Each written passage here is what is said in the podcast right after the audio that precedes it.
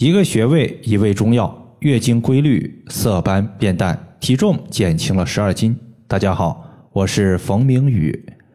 有位朋友他说，上次我听了冯老师你讲的临期过期中药，又给外用了，没想到效果这么好。之前每个月都会出现的痛经消失了，体重也减轻了。谢谢老师。怪事年年有，今年特别多。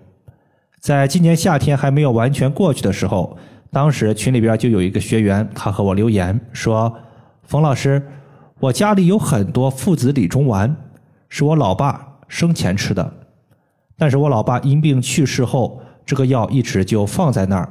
今天收拾屋子，发现药快过期了，不想浪费，你说该咋处理呢？”当时呢，我给他的建议呢，就是把药物直接掰开。填充在肚脐上面，再盖上纱布，用医用的胶布固定，晚上贴，等到第二天睡醒后直接揭下来。这样做可以补阳气、驱寒湿。令我吃惊的是，他家里的这个附子理中丸呀，是真的多。这位患者他连续用了将近三个月，才终于把药给用完了，效果呢也确实令我吃惊。他之前每次来例假的时候都会痛经，现在痛经没有了。他之前腰腹肥胖，小腹用手一摸都特别凉，现在三个月也没有节食，也没有运动，瘦了十来斤。最令他吃惊的是脸上的色斑变淡了。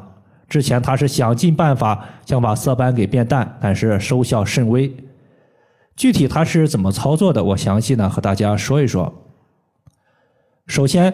附子理中丸，它是在中药店能够买到的一个成品的中药方剂，有水丸也有蜜丸而这位朋友的他留下来的就那就是那种大蜜丸可以掰开的。附子理中丸，它主要是用来治疗脾胃虚寒、腹部的冷痛、呕吐、腹泻以及手脚暖不热的问题。换句话说，它就是一个补阳的中药。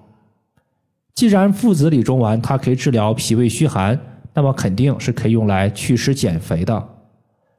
脾虚也就是脾的功能非常弱，这个时候脾弱了，体内的水液流动和代谢就会减慢，脾运化不了这么多水液，多余的水液就会堆积在体内，会由湿气转化为痰湿，痰湿无法正常排出，最后又由痰湿转化成脂肪。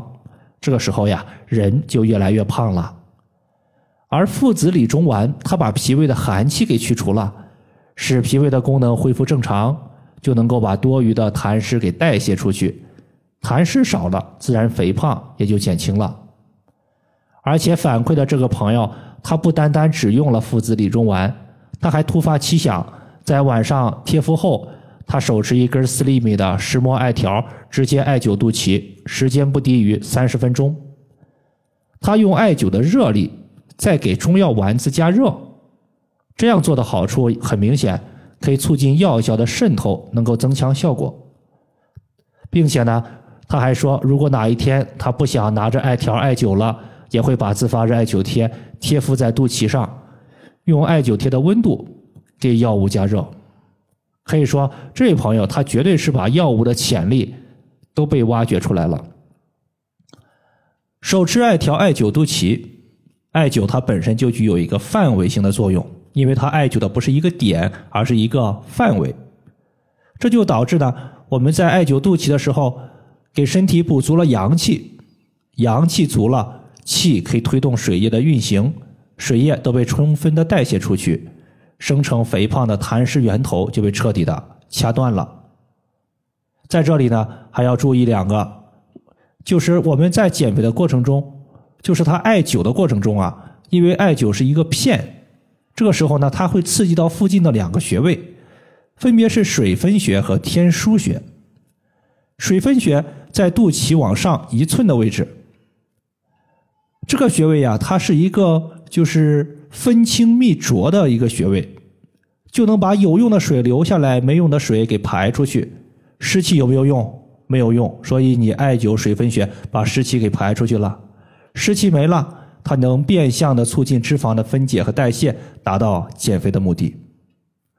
天枢穴它在肚脐的两侧，肚脐旁开两寸的地方，它的效果呀就更明显了。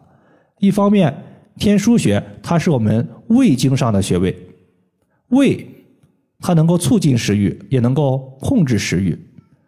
当我们艾灸天枢穴的时候，可以产生一种抑制食欲的信号，让人产生饱腹感，从而减少进食量，达到减肥的目的。